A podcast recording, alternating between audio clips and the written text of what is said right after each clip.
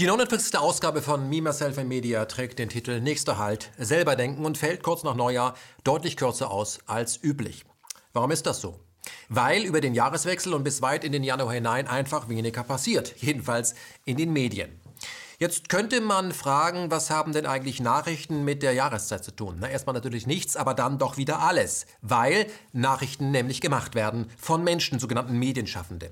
Und wenn diese Medienschaffenden dann kollektiv im Skiurlaub sind, ist einfach weniger los oder treffender ist in den Medien weniger los. Medien beschreiben nämlich nicht die Realität, sie erschaffen sie. Diese Erkenntnis ist den meisten Medienkonsumenten, also euch da draußen, nicht bewusst oder sie vergessen sie, und zwar immer wieder. Und dass ihnen das passiert, konkret, dass sie die Medien nicht permanent hinterfragen, was sie tun sollten, ist von den Medienschaffenden, also meiner Zunft, gewollt. Denn Medien sind in der Regel ja Herrschaftsmedien. Sie haben Besitzer und werden von Eliten dahingehend gelenkt, dass man das jeweilige Spitzenpersonal vorsortiert, um ganz sicher zu sein, dass unten an der Pyramide nur das äh, gezeigt wird, was dem eigenen Weltbild ganz oben entspricht. Es geht also nie nur um die reinen Fakten, neutral, es geht immer auch um die Deutung von Fakten, es geht um private Meinung. Und wer diese Technik des sogenannten Framings beherrscht, wer den Erzählrahmen festlegt, der kontrolliert, was die Menschen über das jeweilige Ereignis wissen und vor allem, was sie dann darüber auch denken. Diese subtile Gedankenkontrolle geschieht heute derart umfassend auf einem derart hohen Niveau, dass die meisten Menschen das gar nicht hinterfragen, also diese Dauermanipulation, weil sie gar nicht auffällt, denn die meisten von uns kennen das ja gar nicht anders. Wie erklärt man das vielleicht in einem anderen Bild? Es gab da mal eine Zeit, da waren unsere Eltern alles für uns. Sie waren unser Fenster zum Hof, unser Nachrichtenkanal. Sie waren, wie gesagt, unsere Welt. Und unsere Eltern haben uns in dieser Zeit jahrelang belogen, indem sie uns zum Beispiel die Geschichte vom Weihnachtsmann erklärt haben. Äh, mit dem Älterwerden haben wir dann gemerkt, äh, irgendwas stimmt da nicht, den Weihnachtsmann, den gibt es nicht, der ist frei erfunden. Aber unsere Eltern haben sich für diese Dauerlüge bei uns ja nie entschuldigt. Und auch wir haben sie bei diesem äh, nie dazu aufgefordert, das zu tun. Wir wurden nur einfach irgendwann mal erwachsen und haben die Perspektive gewechselt. Und das, das war ein aktiver Vorgang. Das, was damals die Eltern und ihr Weihnachtsmann waren, das sind heute die Massenmedien. Auch sie erzählen uns die Geschichte vom Weihnachtsmann übersetzt gesprochen. Und äh, um das zu enttarnen, müssen wir anfangen, selber zu denken. Wir müssen selber anfangen, die Perspektive zu wechseln. Denn die Konzernmedien werden uns dabei nicht helfen. Sie werden nicht eingestehen, dass sie uns tagtäglich einseifen. Warum tun sie das nicht? Weil das ihr Auftrag ist. Das ist ihr Geschäftsmodell.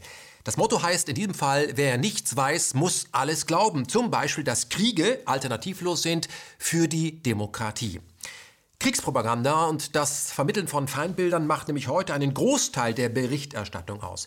Und KenFM durchbricht dieses Angebot durch Formate wie zum Beispiel Die Macher oder auch äh, Tree TV oder Empathy. Aber auch indem wir zum Beispiel eine Sendung wie Position Ausgabe 16 unter das Motto stellen, die Utopie leben, Kreislaufwirtschaft jetzt. Was uns aber auffällt, ist, dass diese positiven Alternativen, ja, also Möglichkeiten, eine andere Welt zu erschaffen, von euch da draußen bei den Usern, also auf, auf keinen Fall so massiv geklickt wird, wie zum Beispiel, wenn Dirk Müller uns erzählt, dass der nächste Crash schon vor der Tür steht. Und ich habe mir immer die Frage gestellt, warum das so ist, also warum ihr diese positiven Angebote nicht so stark wahrnehmt. Ich denke, weil die Massenmedien es geschafft haben, uns kollektiv in einen Zustand hineinzutreiben, den ich als Lethargie des Alltags beschreiben könnte.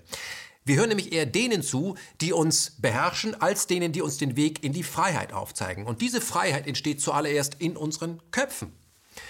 Wer autark handeln will, der muss zuerst einmal lernen, autark zu denken. Und hier ist der kritische Umgang mit den Medien eine Grundvoraussetzung. Wer zum Beispiel KenFM einschaltet, sollte uns auch stets hinterfragen. Wir wollen nämlich nicht, dass du die Mainstream-Medien einfach gegen KenFM tauscht, denn damit bleibst du ja trotzdem ein passiver Konsument. Das wollen wir nicht. Wir wollen, dass du selber denkst. Zum Beispiel äh, darüber nach, wie du uns findest, also ganz konkret bei Google oder YouTube, oder ob du unsere Homepage direkt ansurfst. Kennst du sie überhaupt? kenfm.de und wir raten dir dazu, das App zu nutzen, denn damit hast du auch die Möglichkeit, offline KenFM zu benutzen über den Podcast. Mach dich schlau, die App ist ja auch kostenlos. Und wir möchten, dass du, wenn du möchtest, dass wir unser Programm ausbauen, dass du uns unterstützt, zum Beispiel mit einem Dauerauftrag. Die GEZ zum Beispiel, also diese Haushaltsabgabe, die musst du ja bezahlen, ob du willst oder nicht. Aber wir leben ja nur deswegen, weil viele von euch uns freiwillig unterstützen. Ich möchte mich dafür bedanken. Ebenfalls danke dafür, dass ihr unsere Inhalte in den sozialen Netzwerken, dass ihr sie hineinstellt, diskutiert und vor allem teilt. Und ich würde euch bitten, dabei zu bleiben, denn es ist ein revolutionärer Akt, den etablierten Medien mit einer anderen eigenen Weltsicht zu kommen.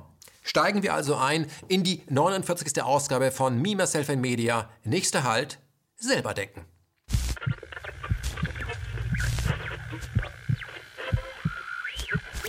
Das Jahr 2018 endete für das ehemalige Nachrichtenmagazin Der Spiegel mit einem Desaster. Ihr hochdekorierter Haus- und Hofreporter Klaas Relotius flog als Lügenbaron auf. Über Jahre hatte sich Relotius Geschichten aus den Fingern gesaugt und ungeprüft nicht nur in den Spiegel gebracht. Auch bei den anderen großen politischen Gazetten und Magazinen war er der Starreporter und so wurde er über Jahre mit Journalistenpreisen überhäuft. CNN zum Beispiel kürte ihn in der Vergangenheit zum Journalisten des Jahres. Die Branche versucht uns jetzt zu verkaufen, Klaas Relotius wäre ein Einzelfall, dabei ist er die Spitze des Eisberges. Es geht damit los, dass es in Deutschland, haltet euch fest, über 500 Auszeichnungen für herausragenden Journalismus gibt. Man könnte jetzt denken, diese Medienmacher, die sind aber extrem eitel, aber das das trifft es gar nicht. Journalistenpreise haben nämlich die Funktion, den Geehrten auf Linie zu halten und Dritten klarzumachen, wie Karriere im Mediensystem funktioniert. Ganz einfach, schreibe, was gewünscht wird und du fällst nach oben. Die meisten Journalisten heute werden nämlich extrem mies bezahlt, haben keinen festen Vertrag und sind ökonomisch erpressbar. Man muss es sich also leisten können, gegen die sogenannte Blattlinie oder ja die politische DNA des Hauses anzuschreiben.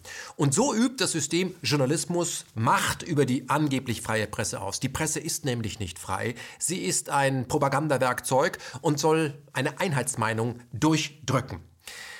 Also durch sozialen Druck. Wer es wagt, dieser Massenmeinung, egal auf welchem Thema, zu widersprechen, kriegt voll auf die Fresse, um es mal mit den Worten des Handballprofis Stefan Kretschmer zu sagen. Heutzutage ist die Gesellschaft so konstruiert, dass du für jeden Kommentar eins auf die Fresse kriegst. Und das will keiner mehr. Das, dem setzt sich kein Leistungssportler, kein Profi mehr aus. Also die gehen alle ihren gemütlichen Weg, um sich irgendwie durchzuschlängeln. Keiner streckt den Kopf mehr höher raus, als er muss, weil er Angst hat, sofort einen auf den Deckel zu kriegen. Ich würde mich diesem Stress auch nicht mehr aussetzen. Also welcher Sportler äußert sich denn heute noch politisch? Es sei denn, es ist die Mainstream-politische Meinung, wo man sagt hat, okay, ich setze mich hier, wir sind bunt und Refugees welcome ein, irgendwie, wo man gesellschaftlich eigentlich nichts falsch machen kann. Aber hat man eine einigermaßen kritische Meinung zu irgendwelchen Themen, auch vielleicht gesellschaftskritisch oder, oder regierungskritisch, dann darf man das in dem Land auch nicht sagen. Das äh, wird dir sofort vorgeworfen und äh, wenn wir in unserem Land über Meinungsfreiheit reden, dann haben wir sicherlich die Meinungsfreiheit in dem Punkt, dass wir äh, wenn wir uns kritisch äußern, nicht dafür in den Knast kommen.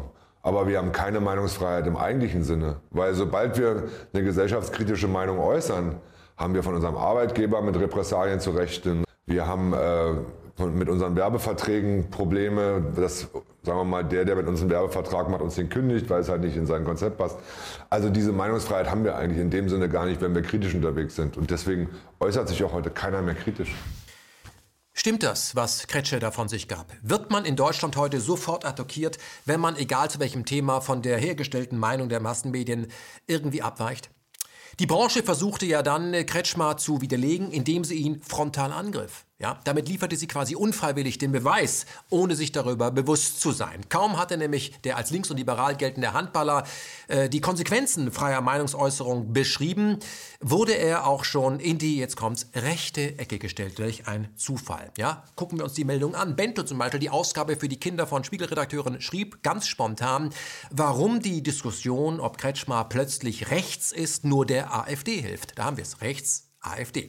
In der Zeit stand Folgendes. Der Ex-Handballer ist der Ansicht, dass man in Deutschland keine gesellschaftskritische oder regierungskritische Meinung haben kann. Damit findet er bei der AfD Anklang, auch ganz zufällig AfD und rechts. Der Tagesspiegel schrieb, Stefan Kretschmars Aussagen sind falsch und gefährlich. Der Grad zwischen der gezielten Provokation und plumper Dummheit ist oftmals sehr schmal. Das zeigen die jüngsten Aussagen der Handballikone Steffen Kretschmer zum Thema Meinungsfreiheit im Allgemeinen und Meinungsfreiheit im Sport im Speziellen.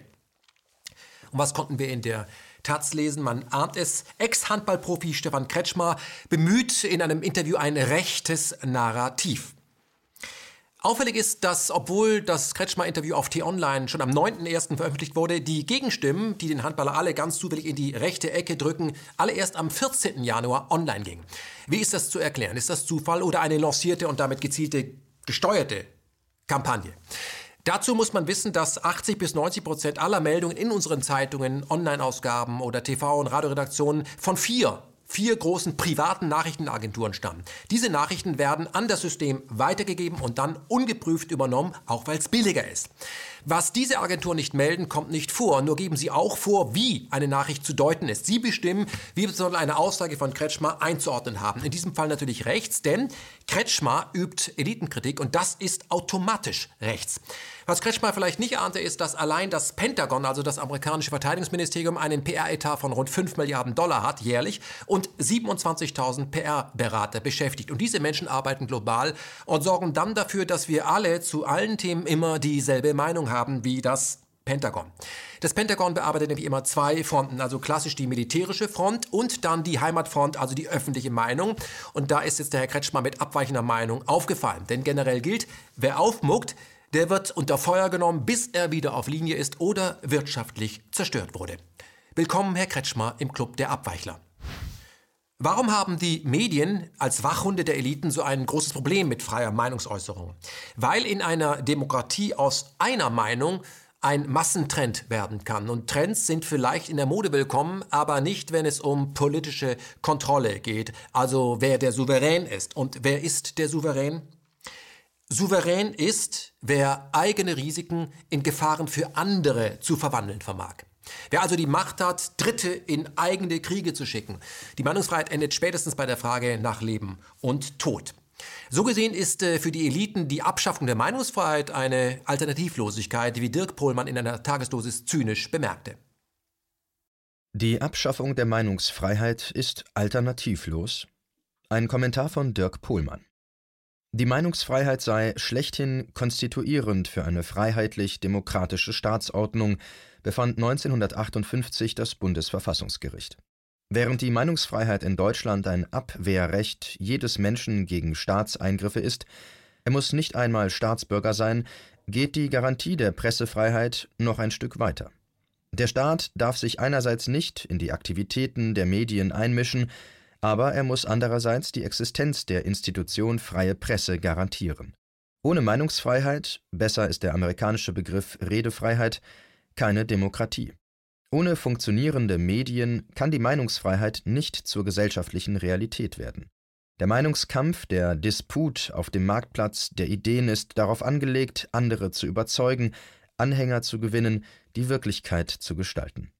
Mit der Meinungsfreiheit ist es wie mit der Demokratie, Klingt gut, ist in Wahrheit aber aus der Sicht der Herrschenden viel zu gefährlich, als dass man sie ernsthaft in Erwägung ziehen würde. Da ist Informationsmanagement gefragt. Wenn jeder mitreden darf, warum sollten dann die 99 Prozent akzeptieren, dass ein Prozent fast alles besitzen? Wenn jeder seine Meinung äußern darf, dann gibt es keine Kontrolle, wie sich die Gesellschaft entwickelt. Am Ende kommt dann das Walvieh noch auf die Idee, dass es keine Hirten braucht, sondern eigene Weidefläche. Und dann, Gott bewahre, taucht plötzlich beim Grasen in der Herde diese Idee von der Abschaffung der Schlachthöfe auf, nicht auszudenken. Medien haben also immer auch die Aufgabe, wenn es den Eliten in den Kram passt, Kriege herbeizuschreiben. Dazu muss allerdings ein Feindbild her und das kann man dann frei erfinden. Matthias Bröckers äh, spricht in diesem Zusammenhang ja auch von Fake News Invasion und konnte in den letzten äh, Jahren vor allem nachweisen, dass der Russe her muss, weil der Russe immer an allem schuld ist. Der Russe ist äh, ja auch an Trump schuld oder aber wenn deutsche Politiker gehackt werden, auch wenn das sich später als mega Fake herausstellt, aber dazu später mehr. Fakt ist, mit dem Aufkommen der sogenannten alternativen Medien hat der Bürger die Möglichkeit erhalten, die permanente Manipulation durch die Massenmedien zu entdecken und zu hinterfragen. Ja, das Resultat am Kiosk heißt dann auch so, ein Minusrekord jagt den nächsten. Spiegel, Fokus oder auch der Stern liegen inzwischen wie Blei in den Regalen. Und hier mal ein paar Zahlen zu den gezeigten Covern. Der Spiegel zum Beispiel verkaufte von der Ausgabe über Boris Becker gerade einmal 159.000 Stück. Ein paar zerquetschte noch hinten dran. Ja? Bei der, ähm, beim Stern äh, wurden 114.000 Exemplare verkauft und beim Fokus gerade noch einmal 35.000 Exemplare. Das ist ja kurz vor Ruin. Und bei der deutschen Online-Ausgabe der Huffington Post heißt es ab März dann, ja, Licht aus, Tür zu, denn man macht dicht, während es zum Beispiel beim Rubicon, bei den Nachdenkenseiten oder KenFM steil bergauf geht. Bei RT Deutsch findet man dazu übrigens aktuell eine Serie über den Status quo der bekanntesten freien Presseportale. Wir raten euch, surft das mal an. Ein Vergleich der Abonnentenzahlen der gängigen Social-Media-Plattformen zeigt jedoch, dass die alternativen Portale keinesfalls irrelevant sind. Dass die Mainstream-Medien von der eigenen Darstellung und Behauptung kaum überzeugt sind, wonach der alternativen Konkurrenz keine Bedeutung zukomme, zeigt sich in deren fortwährenden Bestrebungen, eine abweichende Berichterstattung zu diffamieren und zu unterbinden. Dass Fußballer nach einer verlorenen Saison die Schuld beim Gegner suchen, ist äußerst selten. Solche Spiele wären ja auch schlechte Verlierer oder würden ihrem Verein schaden. Wer nämlich wissen will, warum eine ganze Saison oder vielleicht sogar mehrere verhunzt wurden, der muss bei sich selber anfangen. Ja? Äh, was stimmt an der eigenen Leistung nicht, wäre so eine Frage. Fußballer wissen das, Vereine wissen das auch und Trainer allemal. Selbstkritik und Spielanalyse sind das Daily Business. Jedenfalls beim Sport. Anders sieht das beim Deutschen Journalistenverband aus. Der Bundesvorsitzende Frank Überall, toller Name, benötigt dringend Nachhilfe, um sich dem vollkommenen Versagen der eigenen Branche gewahr zu werden. Und die ist überall. Denn der Mainstream-Journalismus in Deutschland hat ein Glaubwürdigkeitsproblem überall. Und da ist er selber dran schuld. Das ist selber äh, erzeugt. Das ist äh, erzeugt durch klebrige Nähe zur Politik. Und auch die ist überall. Da hilft es nichts, wenn man sich wie Frank überall auf das Diffamieren von Arti Deutsch konzentriert. Arti Deutsch ist ja aktuell nur im Netz zu empfangen, möchte aber eine eigene TV-Lizenz und die muss man in Deutschland beantragen. Und darum bemüht sich Arti Deutsch im Moment ganz aktuell. Es gibt allerdings Menschen wie den Bundesvorsitzenden des DJV, die haben Probleme damit und sind damit im Kern Gegner der Pressefreiheit, wie sie schon von Voltaire definiert wurde. Herr Überall, ich zitiere mal, zitiere mal den Herrn Voltaire, der hat nämlich gesagt, ich mag verdammen, was du sagst, aber ich werde mein Leben dafür geben, dass du es sagen darfst. Frank Überall, der Bundesvorsitzende des DJV, möchte, dass Arti Deutsch keine Sendelizenz bekommt und begründet das dann so. Russia Today ist für uns kein Informationsmedium, sondern ein Propagandainstrument des Kreml, das mit Desinformation Politik zu machen versucht. Russia Today hat in der Vergangenheit immer wieder Geschichten erfunden oder tatsächliche Ereignisse einseitig dargestellt. Eine Rundfunklizenz für Propagandasender darf es nicht geben. Herr Überall, dürfen Sie sich noch an die ARD-Berichterstattung zu den angeblichen Säuglingen erinnern, die im Irak 1990 angeblich von den irakischen Soldaten aus den angeblichen Brutkästen gerissen wurden, um sie dann im Anschluss angeblich auf den Boden zu schmeißen? Das wurde ja von den GEZ-Medien eins zu eins äh, gesendet, war aber frei erfunden. Reinste Kriegspropaganda. Ich sah die irakischen Soldaten. Sie kamen mit Gewehren ins Krankenhaus und haben die Babys aus den Brutkästen geholt. Die Brutkästen haben sie mitgenommen und die Babys auf dem kalten Boden sterben lassen. Es war entsetzlich. Saddam Hussein wütet wie ein neuer Hitler und seine Soldaten sind feige Kinderschlechter. Jetzt ist die Zeit gekommen, die Aggression dieses gnadenlosen Diktators aufzuhalten, dessen Truppen schwangere Frauen aufspießen und Babys aus den Brutkästen reißen. Herr Überall, was sagen Ihnen die Massenvernichtungswaffen im Irak 2003, die es gar nicht gab? Was aber der ARD-Zuschauer erst erfuhr, nachdem der Krieg schon beendet war, mit Tausenden von ermordeten Zivilisten. Und was sagt Ihnen der Jugoslawienkrieg, Herr Überall? Ja, da war ARD und ZDF jedenfalls äh, ganz vorne mit dabei, um reinste Propaganda zu senden. Wir führen keinen Krieg, aber wir sind aufgerufen, eine friedliche Lösung im Kosovo auch mit militärischen Mitteln durchzusetzen.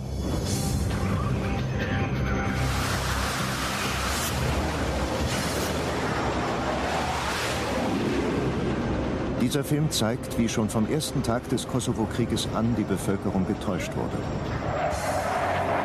Dieser Film zeigt auch, wie Tatsachen verfälscht und Fakten erfunden, wie manipuliert und auch gelogen wurde.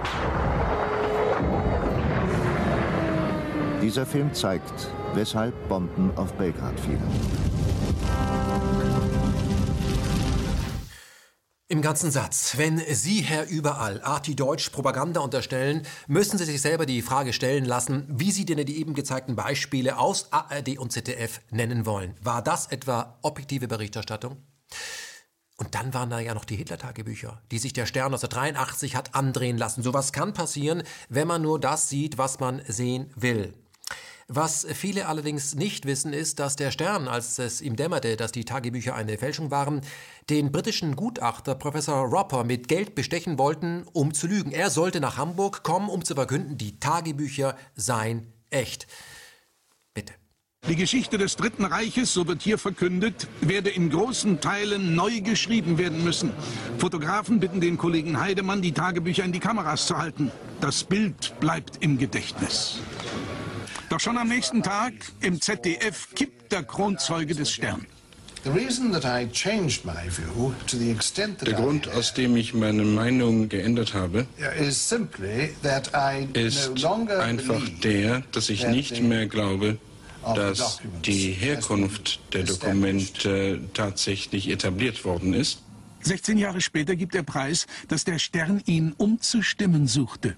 A lady from Stern came to me eine Dame vom Stern kam zu mir und bot mir viel Geld, wenn ich nach Hamburg käme und erklären würde, dass die Tagebücher echt seien. Wer immer noch an den Ehrenkodex der Branche glaubt, wonach man der Wahrheit verpflichtet sei, der glaubt auch, dass es sich bei der Deutschen Bank um ein Sitzmöbel im Regierungsviertel handelt. An dieser Stelle möchte ich eines der wichtigsten Bücher empfehlen, das man lesen sollte, wenn man sich mit Massenmedien beschäftigt und äh, versucht herauszufinden, wie sie denn funktionieren, also vor allem bei uns. Marshall McLuhan, das Medium ist die Message. Gut zum Einsteigen. Alles von Marshall McLuhan ist grandios, aber dieses Buch zum Einsteigen bestens geeignet. Die Massenmedien in der BRD erinnern ja aktuell so ein bisschen an die DDR kurz vor Mauerfall, denn während das Volk damals dem Staat ja schon zu Zehntausenden abhanden kam und äh, illegal rübermachte, sendete die aktuelle Kamera immer noch die gefakten Top-Ereignisse der Planerfüllung. Leere Regale oder offensichtlicher Mangel und geistiger Stillstand wurden an der Spitze der Machtpyramide in der DDR einfach ausgeblendet und die Medien machten mit. Und so kann man sich über die seltenen Perlen, zum Beispiel im ZDF, freuen, wenn auch aus dem Jahre 2017. Der Berliner Medienwissenschaftler Professor Norbert Bolz war bei Peter Hane zu Gast und äh, das Thema lautete Medien zwischen Gefühl und Fakten. Und was dann live über den Äther ging, das war ein GAU, jedenfalls für die Redaktion. Herr Bolz, haben die Leute recht, wenn sie sagen, den Medien glaube ich nicht mehr? Es gibt jedenfalls gute Gründe, das zu sagen. Und äh, das liegt nicht etwa daran, dass die Medien lügen würden. Lügenpresse ist eine eigentlich wirklich unzutreffende Verkürzung. Ich möchte fast sagen, es ist noch viel schlimmer. Sie verschweigen. Sie tun das nicht, was man von ihnen eigentlich erwartet, nämlich aufzuklären über die Wirklichkeit. Und sie tun das, wie Sie in der Anmoderation schon richtig gesagt haben, aus falsch verstandener Rücksichtnahme und offenbar dem Gefühl, äh, man kann den Deutschen nicht die Wahrheit zumuten. Sie reagieren falsch auf das Wahre und deshalb müssen wir es verpacken und vorsichtig formulieren. Die Medien werden gesteuert, indem man nur Leute Karriere machen lässt, die bereit sind, sich politische Scheuklappen anzulegen. Da aber kein Mensch, äh, also sich gerne bevormunden lässt, setzt man hier die Erkenntnisse der Sozialforschung ein. Man ködert den Nachwuchs mit sogenannten Förderprogrammen, wie zum Beispiel dem Young Leadership, also der Atlantikbrücke. Das ist eine Kaderorganisation, deren Aufgabe es ist, die Aufgenommenen wie in einer Sekte auf Linie zu trimmen. Wer ein solches Programm durchlaufen hat, übernimmt ein Weltbild. Er ist allerdings dann überzeugt äh, von dem, was er dort gelernt hat, über Jahre vermittelt. Ja? Früher nannte man das ehrlicherweise also Gehirnwäsche oder Umerziehung, aber heute wird bestritten, dass es eine derartige subtile Manipulation überhaupt gibt, dass sie existiert. Und jeder, der diese Form der Menschenführung behauptet, und nachweist, wird zum Verschwörungstheoretiker erklärt. Das ist allerdings ein CIA-Begriff, aber das wissen noch nicht einmal die Leute, die mit diesem Geheimdienst-Frame arbeiten. Herr Mausfeld weiß das schon. Die Medien haben natürlich ähm, ein, ein Problem oder eine Aufgabe, dass sie über Mittel verfügen der Informationsbeschaffung, und der Wahrheitsermittlung, die ein normaler Bürger nicht hat. Das heißt, die Medien erfüllen eine Aufgabe, die ein normaler Bürger nicht erfüllen kann.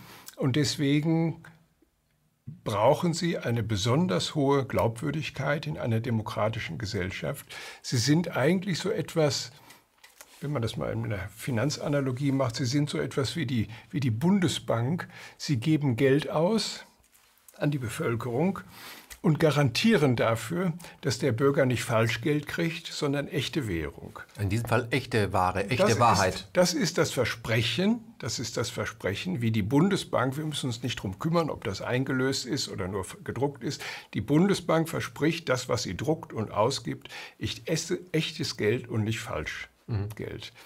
Jetzt kommt das Problem, dass die Konzernmedien natürlich gleichzeitig, weil sie mit der Macht verflochten sind, darauf angewiesen sind, Falschgeld auszugeben.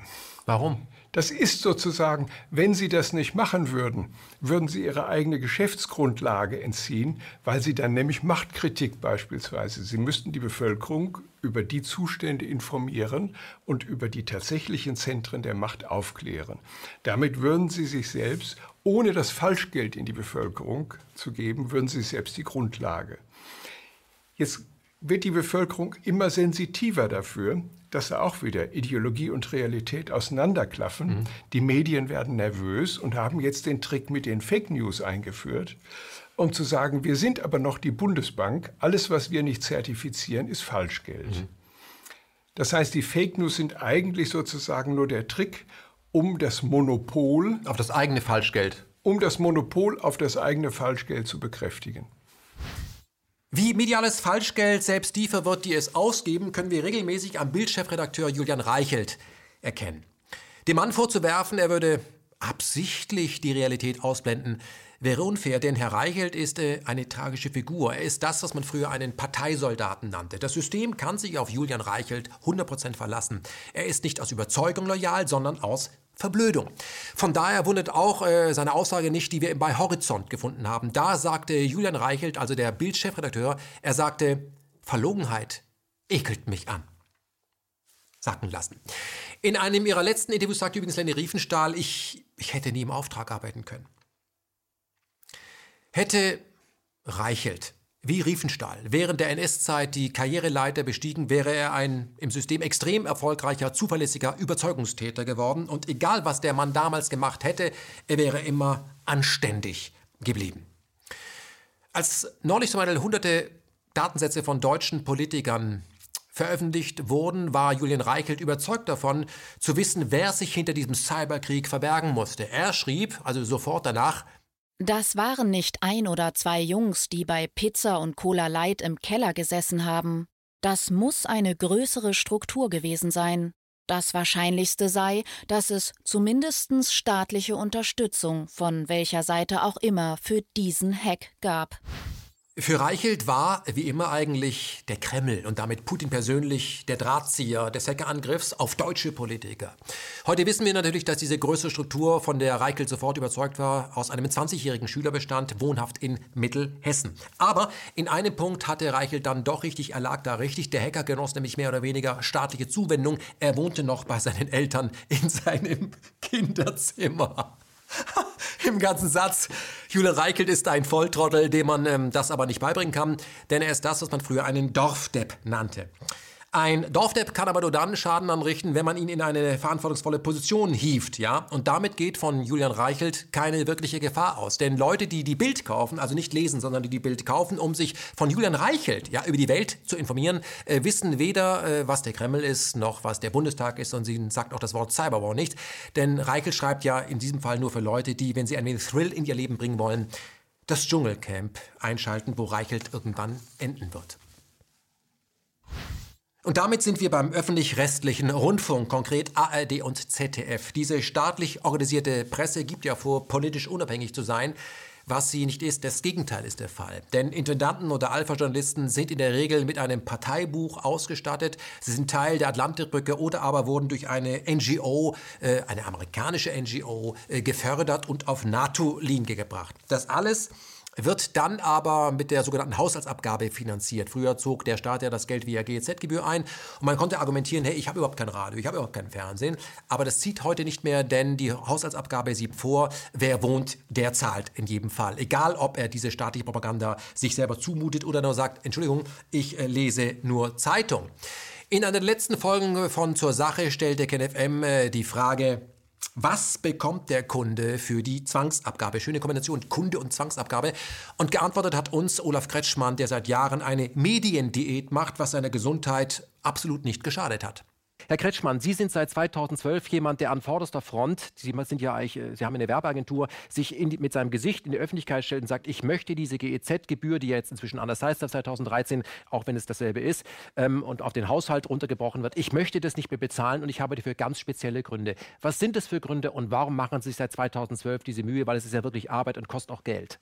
Okay, ähm, ich würde ein bisschen so den Rahmen abstecken, weil wenn man das erste Mal darüber erzählt, warum man diese Abgabe nicht entrichtet und Gewissensgründe benennt, erlebt man ein bisschen Staunen in der Gesellschaft, wie jetzt Gewissensgründe. Ja, das ist eine Abgabe, die ist zu entrichten. Bundesverfassungsgericht hat schließlich auch gesagt, hey, der Zwang ist okay in unserer Demokratie. Also folge dem. Bei mir war das ein langer Prozess. Ich habe 20 Jahre lang Rundfunkgebühren entrichtet. Und ich habe einfach nicht tiefergehend das System hinterfragt. Ein, eigentlich ein Aspekt, den man in unserer Gesellschaft lernen sollte und den ich eigentlich auch in mir trage zu anderen Aspekten des Lebens. Und ich habe das relativ spät erst angefangen. Und als ich das dann angefangen habe, für mich tiefer zu hinterfragen, wie funktioniert Informationsaufbereitung, kam für mich der Punkt, äh, Libyen-Konflikt war, war so ein Thema, also die Einführung der No-Fly-Zone, da war für mich offensichtlich, hallo, merkt ihr es nicht? Also für mich selbst auch gesprochen, es ist so offensichtlich, was hier medial passiert. Und als das dann nochmal kopiert worden ist, ich nenne es gerne auch die Copy-Paste-Strategie in Syrien, also derselbe Ansatz, da gibt es einen bösen Diktator, der wirft Bomben auf sein eigenes Volk und dieses Volk will sich einfach nur friedlich wehren und wir müssen diesem Volk helfen. Da habe ich gedacht, hallo, hier stimmt was nicht. Und dann fing ich an zu hinterfragen, ist es okay, vielleicht den Anteil, den, der für vielleicht die Nachrichteninformationen, ähm, sag ich mal, der Anteil des Rundfunkgebühr damals, ob man den zurückhält und sagt, nee, das kann ich mit meinem Gewissen nicht vereinbaren. Hat dann 2012 überlegt, hey, ähm, schalt doch einfach dein Rundfunkgerät ab, bring es weg und melde dich ab. Und erst in dem Zusammenhang habe ich verstanden, nee, das geht gar nicht. Das geht gar nicht mehr zukünftig, du wirst gezwungen. Und äh, der Zeitpunkt war für mich so, beschäftigt tiefer mit dem System. Und äh, das war für mich der Anfang zu sagen, nein, ich kann mit meinem Gewissen die Gesamtveranstaltung Rundfunk, so wie sie heute umgesetzt ist, äh, nicht finanzieren. Hm. Ich mache, äh, finde, das ist bei Ihnen auch eine, ähm, sind Sie einer der, der, Ausnahmen, der das auch begründet und das eben glaubwürdig macht. Sie sind ja, glaube ich, Veganer, ja. nicht hauptberuflich, aber Veganer. Und Sie sagen ja auch, äh, wenn man das über, Sie würden ja auch nicht, wären auch nicht bereit, eine Fleischsteuer zu bezahlen, weil Sie theoretisch Fleisch essen könnten, ja. obwohl Sie einfach kein Fleisch essen. Ja, und ich, das meinte ich mit diesem Thema Bewusstseinsraum. Also wenn ich glaube, dass viele in unserer Gesellschaft so erzogen worden sind, dass öffentlich-rechtliche Rundfunk eine tolle Sache ist, ähm, dass viele Leute auch denken, dass diese Idee eine tolle Sache ist. Das erinnert mich so ein bisschen an DDR. Also das System, die Idee war vielleicht gut, die Umsetzung grottenschlecht. Und ich glaube, dass das auch für den öffentlich-rechtlichen Rundfunk aktuell zumindest gilt. Und äh, da kann jeder nur für sich selbst checken, was ist sein Weg, dem zu begegnen. Und meiner ist der, zu sagen, nein, ich kann mit meinem Gewissen das nicht vereinbaren, dafür eine Abgabe zu entrichten. Olaf Kretschmann hat die Initiative rundfunkfrei.de gegründet. Wer die Zwangsabgabe kippen möchte, um äh, das System zu reformieren, sollte sich seine Initiative anschauen. Vor allem die Taktik. Es geht darum, einen Volksentscheid, der über die unterschiedlichsten Bundesländer laufen muss, um erfolgreich zu sein, auf den Weg zu bringen. Es geht also um die Art und Weise, wie man das macht. Geht auf die Seite rundfunkfrei.de. Es ist ganz simpel, aber nur von Erfolg gekrönt, wenn die Massen Druck machen. rundfunkfrei.de.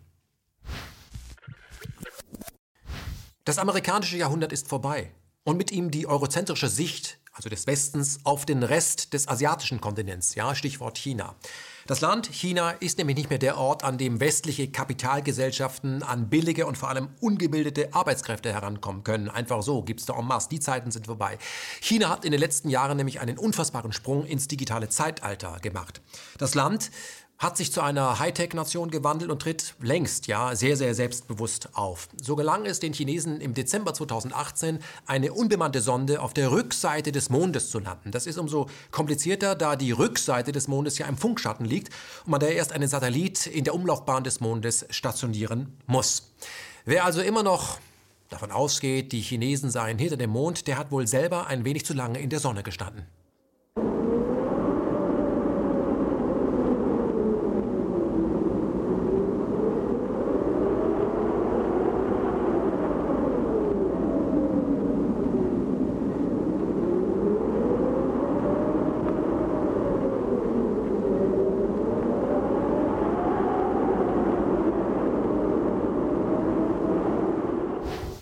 Das chinesische Raumfahrtprogramm hat hohen Symbolcharakter, denn die Botschaft lautet klar, China ist zu einer Weltmacht aufgestiegen und will seinen Teil ab vom Kuchen.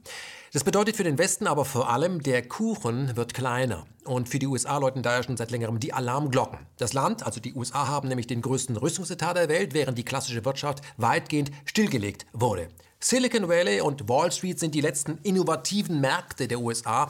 Und wer spricht diese Wahrheit aus? Vielleicht Donald Trump auf Fox News in den Vereinigten Staaten? Nein, Jack Ma, der Erfinder des Online-Riesen Alibaba, bei RT in Davos. Spent some time inside Trump Tower. Uh, in past 30 years, the American had 13 wars, spending 14.2 trillion dollars. The money going there. What if they spend a part of that money on building up the infrastructure, helping the white the, the white collars and blue collars? No matter how strategy good it is, you're supposed to spend money on your own people, right? On the not everybody can pass Harvard. To linger around Alibaba is the piracy issue. This is an there's an IP. We should spend money on those people who are not good at schooling, and the other money, which I'm curious about, is that when I was young, I heard America is about Ford, Ford and Boeing, those big manufacturing companies. Last 10, 20 years, I heard about is Silicon Valley and Wall Street. The money go to the Wall Street. And what happened? Year 2008.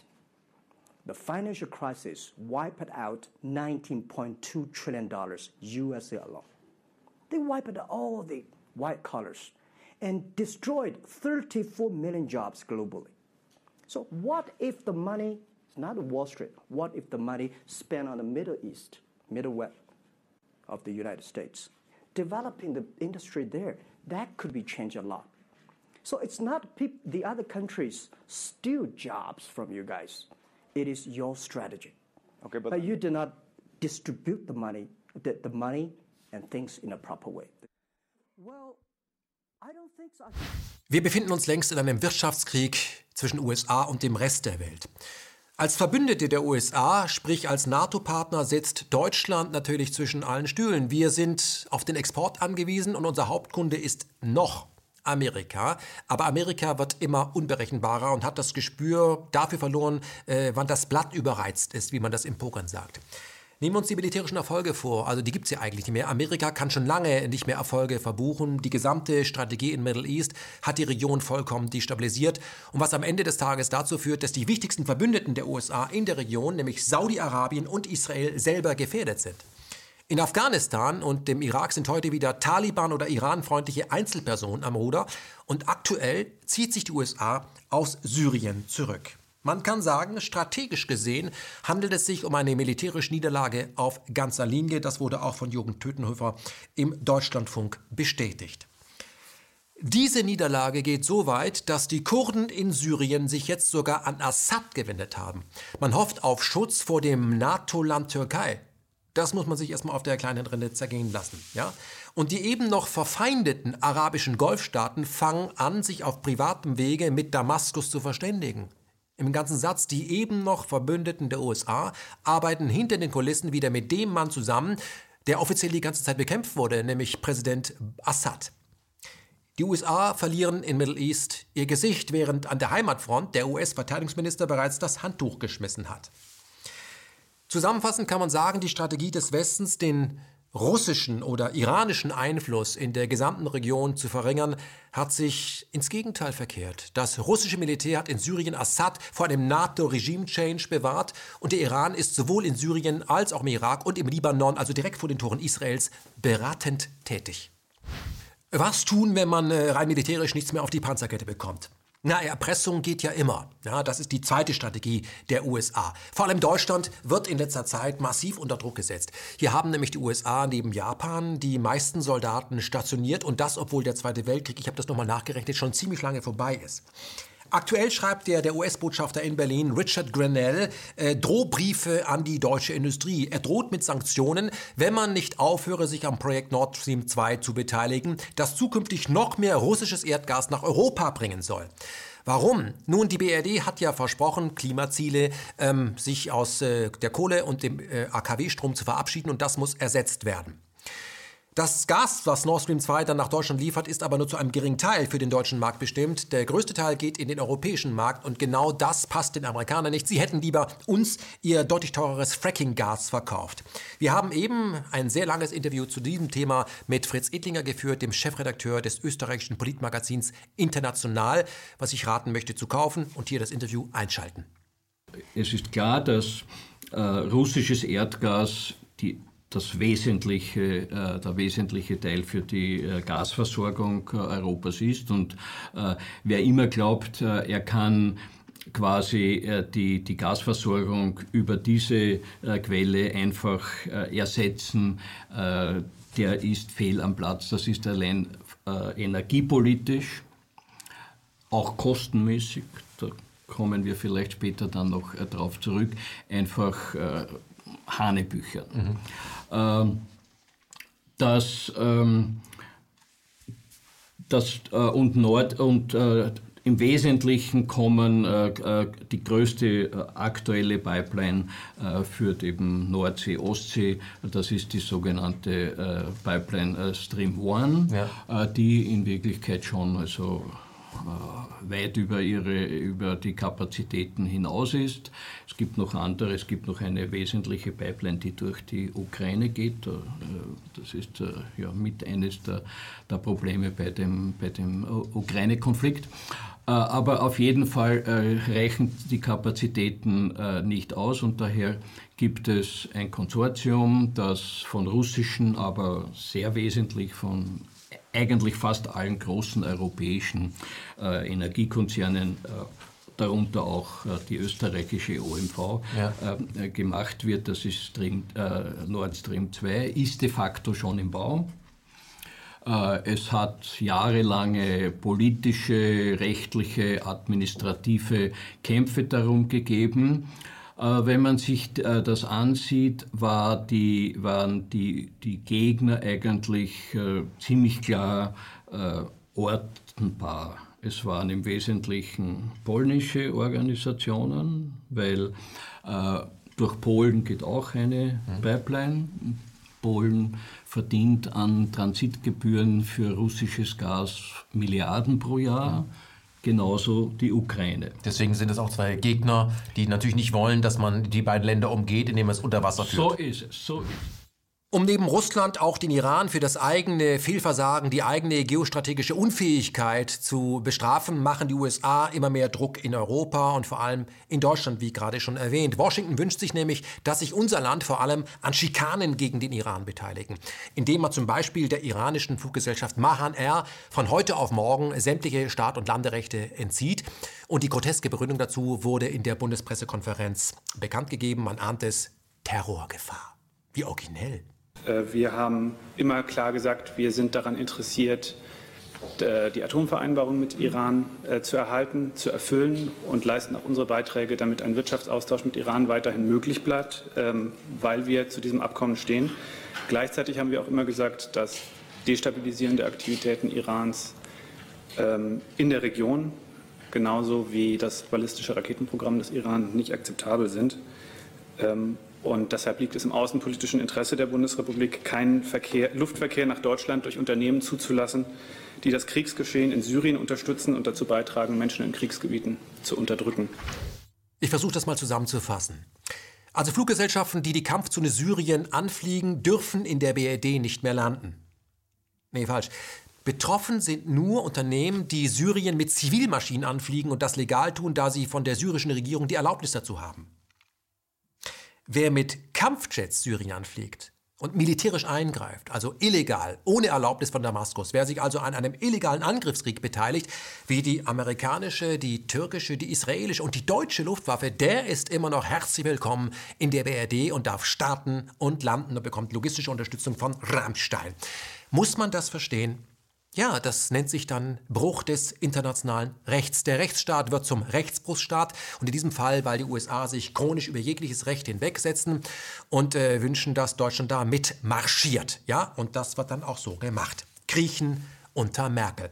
Übrigens, äh, wer sich für den Iran interessiert, ein Land, was wirklich seit 53 gebeutelt ist mit amerikanischer Beteiligung, dem empfehle ich dieses Buch, Der neue Iran. Eine Gesellschaft tritt aus dem Schatten von äh, Charlotte Wiedemann. Diese Frau hat den Iran bereist und liest nicht nur Agenturmeldungen ab. Sich mal ein anderes Bild machen. An dieser Stelle sei angemerkt, dass die USA den UN-Menschenrechtsrat verlassen haben. Außerdem ist das Land unter Trump aus der UNESCO ausgetreten. Warum beide Austritte? Immer war Israel der Grund. Die USA finden nämlich, dass der Menschenrechtsrat latent antisemitisch agiert, wenn er die Besatzungsmacht Israel wegen der permanenten Kriegsverbrechen an den Palästinensern zur Rede stellt. Zudem passt es den USA nicht, dass die UNESCO palästinensische Stadtteile in den besetzten Gebieten zum Weltkulturerbe erklärt haben. Auch das wird von den USA als latent antisemitisch gewertet, da es die Palästinenser als ein Volk anerkennt, das über eine eigene Kultur verfügt. Wer den Palästinensern Rechte zuspricht, so deren Logik, bestreitet das Existenzrecht der Besatzungsmacht. Also die Rechte für die Palästinenser bedeutet automatisch weniger Rechte für Israel. Ist natürlich absurd. Warum ist es so schwer, ja, um nicht zu sagen unmöglich, mit vielen israelischen Bürgern ausgewogen oder auch sachlich über deren Außenpolitik zu sprechen? Warum gerät man unmittelbar unter Antisemitismusverdacht, wenn man den unwürdigen Umgang mit den Palästinensern hinterfragt? Nun, die Antwort ist simpel. Israel befindet sich seit seiner Staatsgründung in einem Dauerkrieg, ja, mit seinen Nachbarn. Jeder Israeli muss deswegen zur Armee, äh, also verweigern gibt es dort nicht, weil der Krieg nämlich Teil der DNA des Landes ist. Und das hat mit dem Holocaust zu tun. Um nie wieder Opfer zu sein, zieht man es vor, Täter zu werden. Und diese Gewaltspirale schadet nicht nur den Nachbarn, nein, sie schadet auch der eigenen Bevölkerung. Das Trauma dieses Dauerkrieges ist aber ein internationales Problem. Und wir sprachen darüber mit dem Professor für Psychologie, Franz Ruppert. Krieg ist die Folge davon, dass aus den Opfern Täter geworden sind. Das heißt, um in einen Krieg gehen zu können, musste ich vorher ein Opfer sein, um dann mich in eine Täterrolle zu genau. flüchten. Also sonst mache ich es nicht. Mhm. Ich, ich, also, also wer in den Krieg geht, hat schon einen Dachschaden. Ja, Dachschaden ist ein bisschen so vielleicht salopp gesagt, aber ja. ich würde sagen, ist Traumaopfer gewesen. Ne? Mhm. Also derjenige, der, das ist auch etwas, was ich habe eine Zeit lang gebraucht, um das wirklich so zu kapieren, dass es so ist und dass es auch so unerbittlich ist und dass es da keine Ausnahmen gibt und dass nicht, ich denke, ne, ja, ja, das kann schon so sein, aber ich bin die große Ausnahme. Nee, nee. Ne? Also wenn ich Traumaopfer geworden bin, etabliert sich in mir auch eine, brauche ich meine Überlebensstrategien, und aus diesen Überlebensstrategien heraus werde ich zum Täter. Nicht, weil ich Angst habe, das ist bei, das bei Hunden, weiß man, ein geprügelter Hund beißt. Mhm. Das, weiß jeder Mensch. Ja. Mhm. Und ein traumatisierter Mensch beißt. Der wird aggressiv, der wird unruhig, der ist nervös, der, der kann auch mit Konflikten nicht so einfach umgehen. Wenn da irgendwas nicht stimmt, kriegt er Stress und dann, wenn er Stress kriegt, dann, dann wird, er, wird er unruhig und, und, und ja, frustriert und dann aus dem heraus dann wird man dann schneller wieder auch verbal aggressiv oder dann auch handfest aggressiv. Also das geht dann so schnell. Aber, und das ist das Wichtigste, man denkt immer, man verteidigt sich ja bloß. Also obwohl ich jetzt Täter werde an jemand anderen, ja, denke ich letztendlich, ja, ich bin ein Opfer. Mhm. Ich mache es ja nur aus dem heraus, weil ich mich verteidigen muss. Ne? Es gibt also eine Opfer-Täter, Opfer-Täter-Dynamik. Genau. Ein ständiges sich wiederholen. Ständiges sich wiederholen. Also Trauma erzeugt in jedem Menschen einen inneren Konflikt zwischen ich bin Opfer und gleichzeitig ähm, ja, muss ich mich dann schützen und erlebe und, und mache dann etwas, wo ich dann beides, ne, sowohl Täter an anderen Menschen werde, also der, der, der Vater, der dann traumatisiert ist, der im Krieg war, nach Hause kommt, die Kinder machen Krakelen, der hält ja kein, der hält ja kein, kein Geräusch mehr aus. Ja? Er erinnert ihn ja auch das ganze Ding, äh, jedes Geräusch erinnert ihn vielleicht an Pompen oder Krieg oder was er erlebt hat. Ja? Der hat eine dünne, dünne Haut, wie man so schön sagt. Ja? Und dann flippt er aus. Mhm. Ja? Der hält den Stress nicht aus. Also äh, wird er ganz schnell dann zum, zum Täter an seinen Kindern. Und dann, was ja auch noch wichtig ist, das Traumaopfer wendet ja auch dann dieses ach Mensch, warum gelingt mir das nicht, warum kann ich das nicht, äh, warum bin ich immer so schnell, warum raste ich immer so schnell aus, da wendet sich ja auch sowas wie Wut gegen sich selber. Also man wird ja auch als Traumaopfer, wirst ja ganz schnell zum Täter an dir selbst. Wer das, was Franz Ruppert uns im Interview erzählt hat, noch einmal vertiefen möchte, kann das in Buchform tun. Hier ist das Buch dazu. Wer bin ich in einer traumatisierten Gesellschaft? Diese Welt wird immer verrückter, was vor allem damit zu tun hat, dass die Schere zwischen bettelarm und obszön reich immer weiter auseinandergeht. Das ist aber kein Zufall, sondern hat mit einem zinsbasierten Geldsystem zu tun, das von Privatbanken geschöpft wird.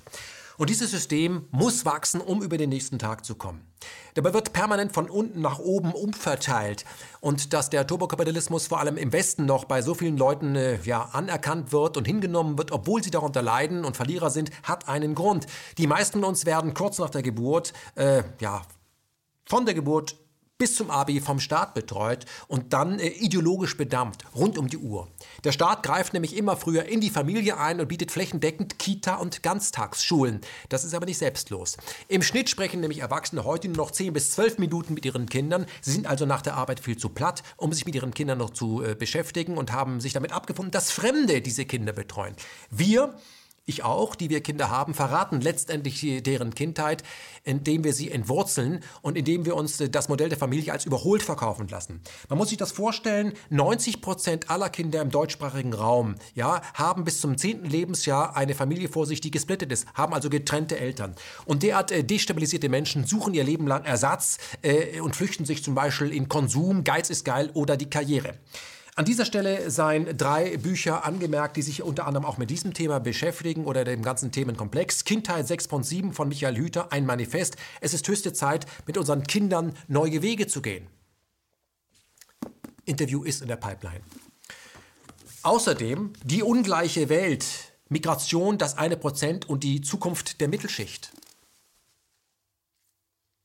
Auch unbedingt lesen. Und dieses Buch, Norbert Hering, Schönes neues Geld, PayPal, WeChat, Amazon und Co. droht uns eine totale Weltwährung. Ja, die droht uns. In diesem letzten Buch geht es vor allem um die Fusion von Wall Street, Cash und Silicon Valley, also totale Überwachung. Und diese Fusion, Freunde, läuft auf vollem Touren, auf Hochtouren. Zusammen arbeitet man nämlich an der Abschaffung des Bargelds. In Indien zum Beispiel wurde 2016, an dem Tag, an dem Donald Trump ins Amt kam, 80 Prozent des Geld, der, der, Geldscheine von einem Tag auf den anderen entwertet. Und das Ziel war es, dem Land äh, digitale Bezahlmethoden aufzudrängen. Im Hintergrund zog übrigens die Bill und Melinda Gates Foundation, eine Stiftung, die Fäden. Und in diversen afrikanischen Staaten stellt die Firma Mastercard, also der Kreditkartenhersteller, bereits den Personalausweis, mit dem man dann auch über Mastercard bezahlen kann. Und da ist auch noch die Gesundheitskarte drauf. Und all diese Daten laufen auf bei Mastercard. Ja, das Interview übrigens zu diesem Buch äh, kommt, genau wie das zu Kindheit 6.7. Deswegen unser Rat, lest. Und noch eine brandaktuelle Meldung zu Mastercard. Alte Sünden kommen dem Kreditkartenanbieter Mastercard teuer zu stehen. Eine Meldung vom 20.01. aus dem Handelsblatt. Mastercard muss nämlich 570 Millionen Euro bezahlen, und zwar für überhöhte Gebühren. Achtet mal drauf. An dieser Stelle, dem Nachrichtenüberblick, wird es sechsmal grotesk. Meldungen der letzten Wochen.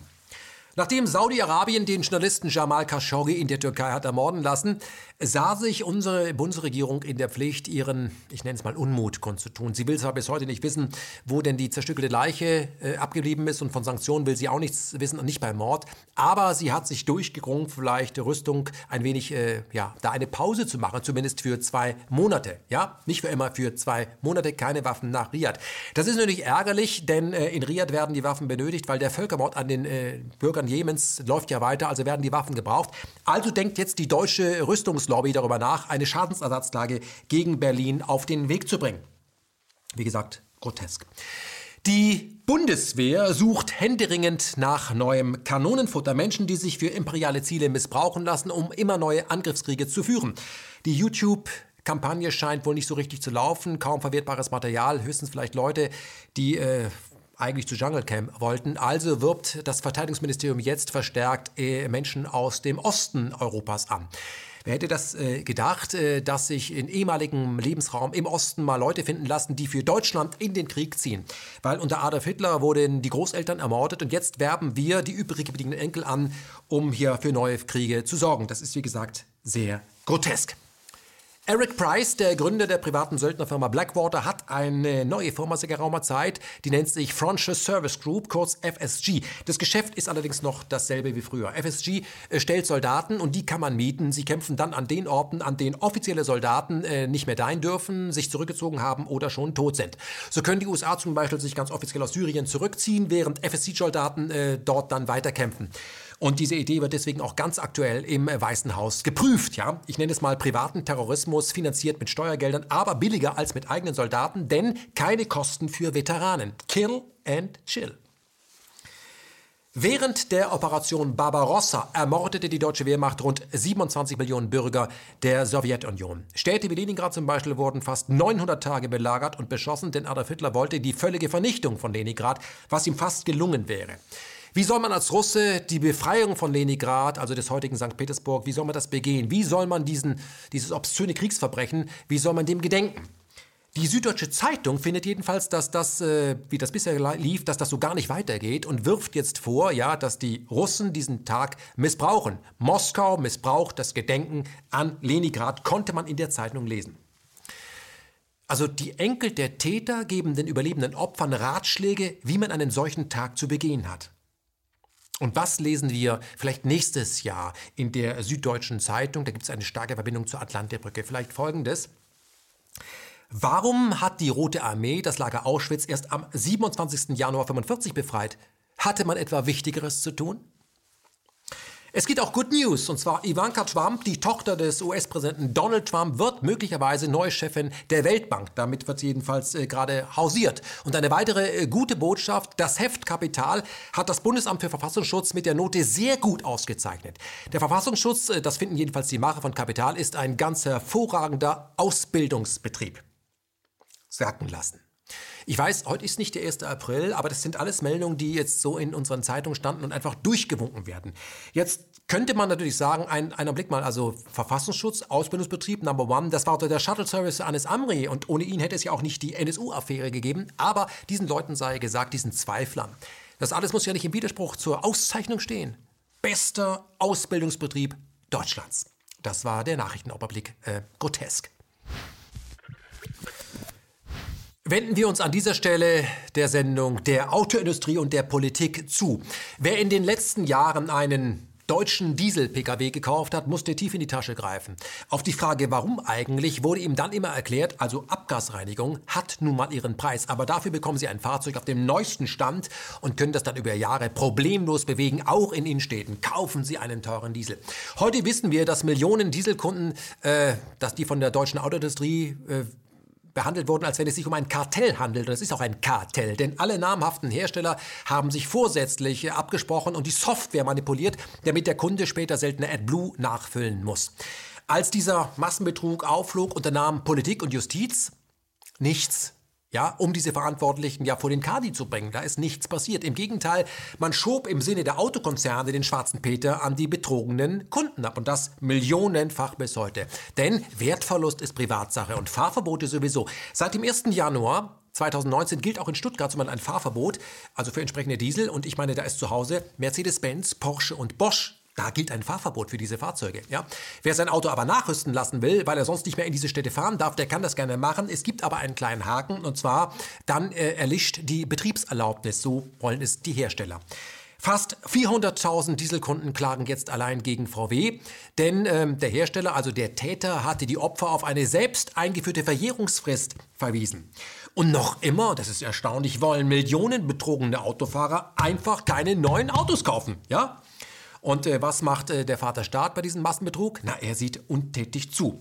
Und damit dieses Blatt sich dich, dann dich doch noch gegen die Autolobby wendet, wird jetzt die Diskussion auf Schadstoffwerte gelenkt. Ja? Äh, wie macht das die Autoindustrie? Das macht sie nicht selbst. Nein, da hat sie ja auch ihren Edward Benet gelesen. Nein, man hat ja auch von der Tabaklobby gelernt. Äh, man, man, man, man lässt das machen. Man sät Zweifel. Merchant of Doubt gibt es eine DVD dazu. Ausgerechnet 100 Lungenärzte haben sich ganz spontan zusammengefunden, um die Grenzwerte bei Autoabgasen in Frage zu stellen. Das ist etwa so, wie wenn Greenpeace sich spontan zusammenfindet und sagt, also Atomkraftwerke sind doch eigentlich gar nicht so schlimm. Ja? Und was sagt der aktuelle Bundesverkehrsminister dazu, also Andreas Scheuer, als er nervös war und befragt wurde? Hören wir ihm einfach zu und vergessen wir nicht, dieser Mann, also der Verkehrsminister, der vertritt das Interesse der Bevölkerung. Ob er das eigentlich weiß? Sie haben diese Initiative der Lungenfachärzte begrüßt und haben gesagt, damit kommen Sachlichkeit und Fakten in die Debatte. Heißt das denn im Umkehrschluss, die bisherigen Grenzwerte basieren nicht auf Fakten? Na, der Versuch ist doch, dass wir endlich eine Versachlichung der Debatte bekommen. Äh, wir diskutieren einfach äh, so, dass die Bürgerinnen und Bürger äh, zornig sind, verärgert sind, verunsichert sind. Das ist nicht der Weg der Politik. Wir sehen Chancen von Mobilität. Hier in Davos diskutieren wir nur äh, und ausschließlich über die Faszination von Mobilität und äh, die neuen Formen äh, im Bezug auf Vernetzung und äh, ähm, der Chancen im digitalen Zeitalter. Und äh, was wir in Deutschland in den letzten Monaten erleben, ist doch äh, schon sehr skurril. Und deswegen freue ich mich, dass ähm, so viele Experten sich zusammengeschlossen haben, um nochmal Fakten in die Debatte zu bringen und damit eine Versachlichung. Ja, ich freue mich drüber. Hm, und ich frage Sie nochmal, heißt das denn, dass die bisherigen Grenzwerte nicht auf Fakten basieren? Zweifeln Sie also diese bisherigen Grenzwerte an? Naja, wir brauchen eine ganzheitliche äh, Sichtweise. Und wenn über 100 Wissenschaftler sich zusammenschließen, dann ist doch das schon mal ein Signal. Und äh, von daher müssen wir schon mal wieder die Debatte vom äh, äh Kopf auf die Füße stellen. Ja, auf die Füße stellen dieses Bild passt, weil immer mehr Dieselfahrer 2019 nämlich zu Fuß gehen müssen, Herr Scheuer. Guten Tag. Im Oktober 2007 beschloss die SPD auf einem Parteitag in Hamburg die Einführung eines äh, Tempolimits in Deutschland. Schneller als 130 sollte man nicht mehr fahren dürfen, vor allem äh, um die Klimaziele zu erreichen. In den meisten EU-Ländern gibt es längst ein solches flächendeckendes Tempolimit. Heute, 2019, also mehr als zehn Jahre später, hätte die SPD ja die Möglichkeit, diesen Vorschlag in die Tat umzusetzen. Sie könnte zumindest äh, ja, das massiv bewerben, denn die SPD stellt ja mit Svenja Schulz die Bundesumweltministerin. Neulich wurde diese Ministerin dazu im ZDF befragt. Eine ganz simple Frage an die Ministerin, nämlich ist die SPD noch für das, was sie 2007 auf dem Parteitag beschlossen hat, also Tempolimit, ja oder nein? Hier ist die Antwort. Frau Schulz, in der Regierungskommission, in der auch Ihr Haus vertreten ist, schlägt ein Tempolimit vor, damit Deutschland seine Klimaziele erreiche. Wann setzen Sie das um? Naja, erstmal muss diese Kommission ja arbeiten und ich gehe fest davon aus, dass der Verkehrsminister sich an die Verabredung hält, im März sein Maßnahmenprogramm vorzulegen. Und er muss genau beschreiben, wie wir denn den CO2-Ausstoß im Verkehrsbereich reduzieren können. Und ich glaube, dass es da ein ganzes Paket von Maßnahmen geben muss. Sie haben jetzt auf den Verkehrsminister verwiesen. Wann setzen Sie denn ein ähm, Tempolimit um oder wann setzen Sie sich dafür ein? Immerhin ist das ja mal ein Beschluss der SPD gewesen auf einem Parteitag. Für den Klimaschutz ist die gesamte Bundesregierung zuständig und jeder muss in seinem Bereich dafür sorgen, dass wir den CO2-Abdruck, den wir als Land haben, dass wir den wirklich reduzieren. Und Herr Scheuer wird das für den Verkehrsbereich machen, genauso wie Frau Klöckner für die Landwirtschaft. Aber noch mal bei Ihnen gefragt, als Umweltministerin, wie werden Sie da Druck machen? Teilen Sie die Forderung nach einem Tempolimit? Wie erklären Sie den Jugendlichen, die da freitags für ihre Zukunft demonstrieren, dass sie trotz Klimawandels auf eine Reduzierung von Schadstoffen möglicherweise verzichten, nur damit die Eltern weiter rasen können? Ich werde jetzt in diesem Jahr ein Klimaschutzgesetz vorlegen. Und in diesem Klimaschutzgesetz werden wir genau beschreiben, wie wir den Weg hin zur Reduzierung geben. Bisher haben wir ja immer nur Ziele festgelegt. Und jetzt werden wir festlegen, wie der Weg dahin ist, damit wir ähm, eben in 2030 wirklich sagen können, wir haben das verbindliche Klimaschutzziel, was wir uns in Paris gegeben haben, auch wirklich erreicht. Ich stelle fest, ich habe jetzt äh, dreimal gefragt nach Ihrer Position und eben noch mal nach einem Parteitagsbeschluss der SPD. Da steht ein Tempolimit drin, das ist Position Ihrer Partei. Klar gefragt, gilt das für Sie und Ihre Partei noch, dass Sie für ein Tempolimit in Deutschland auf Autobahnen sind? Herr Wald, ich kann das gut verstehen, dass Sie jetzt von mir eine Positionierung zu den Vorschlägen von Herrn Scheuer haben wollen. Aber erstmal muss Herr Scheuer wirklich sagen, was er will. Er muss das vorlegen, was in seiner Kompetenz liegt als Verkehrsminister, nämlich zu sagen, wie wir den CO2-Fußabdruck äh, hier reduzieren können. Und dann bin ich gerne bereit, mit ihm darüber zu diskutieren. Aber es muss erstmal ein Vorschlag auf den Tisch legen. Und die Verantwortung dazu ist ganz klar äh, beim Verkehrsminister. Ja, aber ich habe nicht nach Herrn Scheuer gefragt, sondern nach dem SPD-Parteitagsbeschluss. Gilt der noch? Naja, hier geht es aber nicht um SPD-Parteitagsbeschlüsse. Hier geht es darum, wie die Bundesregierung ähm, ihren Beitrag leistet, dass der CO2-Fußabdruck in Deutschland reduziert wird. Und da hat jeder einzelne Minister eine Verantwortung. Und der Scheuer hat die Verantwortung für den Verkehrsbereich. Und ich bin mir ganz sicher, er wird da ein Maßnahmenprogramm vorlegen. Bundesumweltministerin Svenja Schulze hätte auch sagen können, wir von der SPD sind für ein generelles Tempolimit von 130, wie das in den meisten europäischen Ländern ja längst äh, gang und gäbe ist. Aber da wir nur Teil der Regierung sind, können wir das nicht solo beschließen. Aber an uns soll es nicht liegen. Sie hätte auch sagen können, Wir von der SPD sind gegen ein äh, generelles Tempolimit, weil die meisten Teile an deutschen Autobahnen längst über solches äh, Tempolimit verfügen und die paar wenigen Kilometer, wo man noch frei fahren kann, ähm, die sind wichtig für den äh, Verkauf von deutschen Luxuskarossen und spielen für das Klima keine Rolle. Oder sie hätte sagen können, wir von der SPD ähm, sind dafür, dass, wenn es um das Klima geht, zuerst einmal die Hauptverschmutzer aus dem Verkehr gezogen werden müssen. Ja, und zwar ganz wichtig, ganz vorne mit dabei, die industrielle Landwirtschaft mit Kunstdünger und Massentierhaltung. Aber das ist ja nicht mein Ressort. Ich denke aber, wir müssen dringend den internationalen Schiffsverkehr angehen. Was sich hier nämlich abspielt, ist reinster Wahnsinn. Containerschiffe, Öltanker, Frachter, Kreuzfahrtschiffe laufen mit billigstem schwerem Dieselöl, dem giftigsten Treibstoff, der überhaupt erhältlich und zu verbrennen ist ist. Das ist der Klimakiller schlechthin.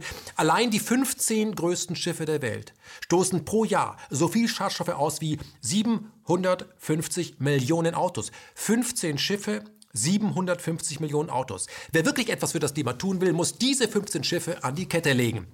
Das alles hat die Umweltministerin aber nicht gesagt. Stattdessen hat sie nichts gesagt. Das ist aber keine Spezialität der SPD, das ist Politik. Die Politik ist so frei, wie wir von der Wirtschaft das zulassen und äh, wir von den Bürgern das der Wirtschaft durchgehen lassen. An dieser Stelle sei noch einmal auf eine andere Zahl hingewiesen, nämlich 20 Prozent der jährlichen Feinstaubbelastung äh, wird an einem einzigen Tag erzeugt, und zwar an Silvester. Das ist der Knaller. Ob die Politik das mal hinterfragt? Ich glaube nicht, dass wir das noch erleben werden. Das war sie schon. Die 49. Ausgabe von Me, Myself in Media, Arbeitstitel Nächster Halt, selber denken.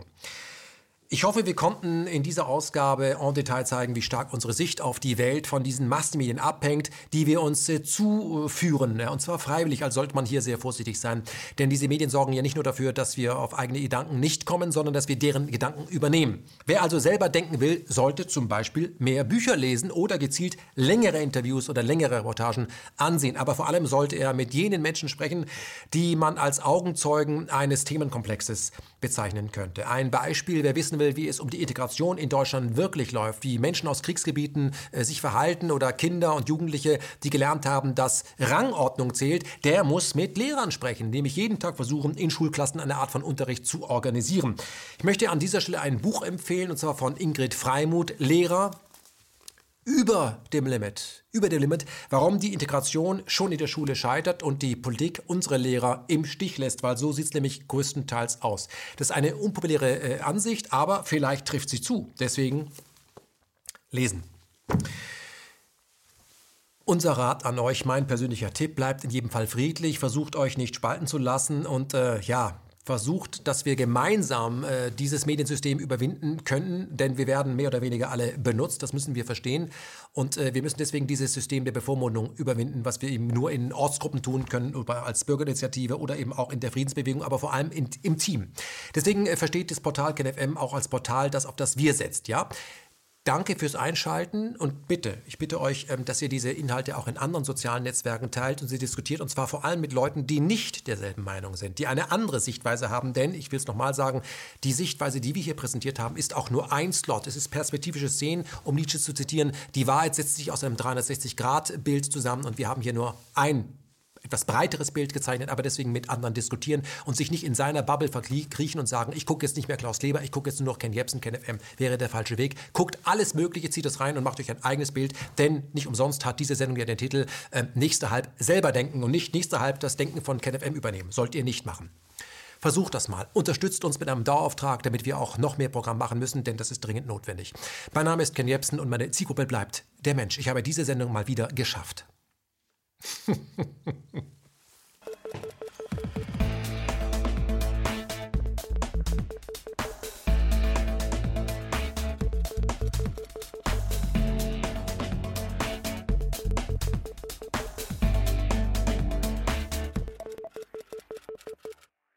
Heutzutage ist die Gesellschaft so konstruiert, dass du für jeden Kommentar eins auf die Fresse kriegst. Und das will keiner mehr. Das, dem setzt sich kein Leistungssportler, kein Profi mehr aus. Also die gehen alle ihren gemütlichen Weg, um sich irgendwie durchzuschlängeln.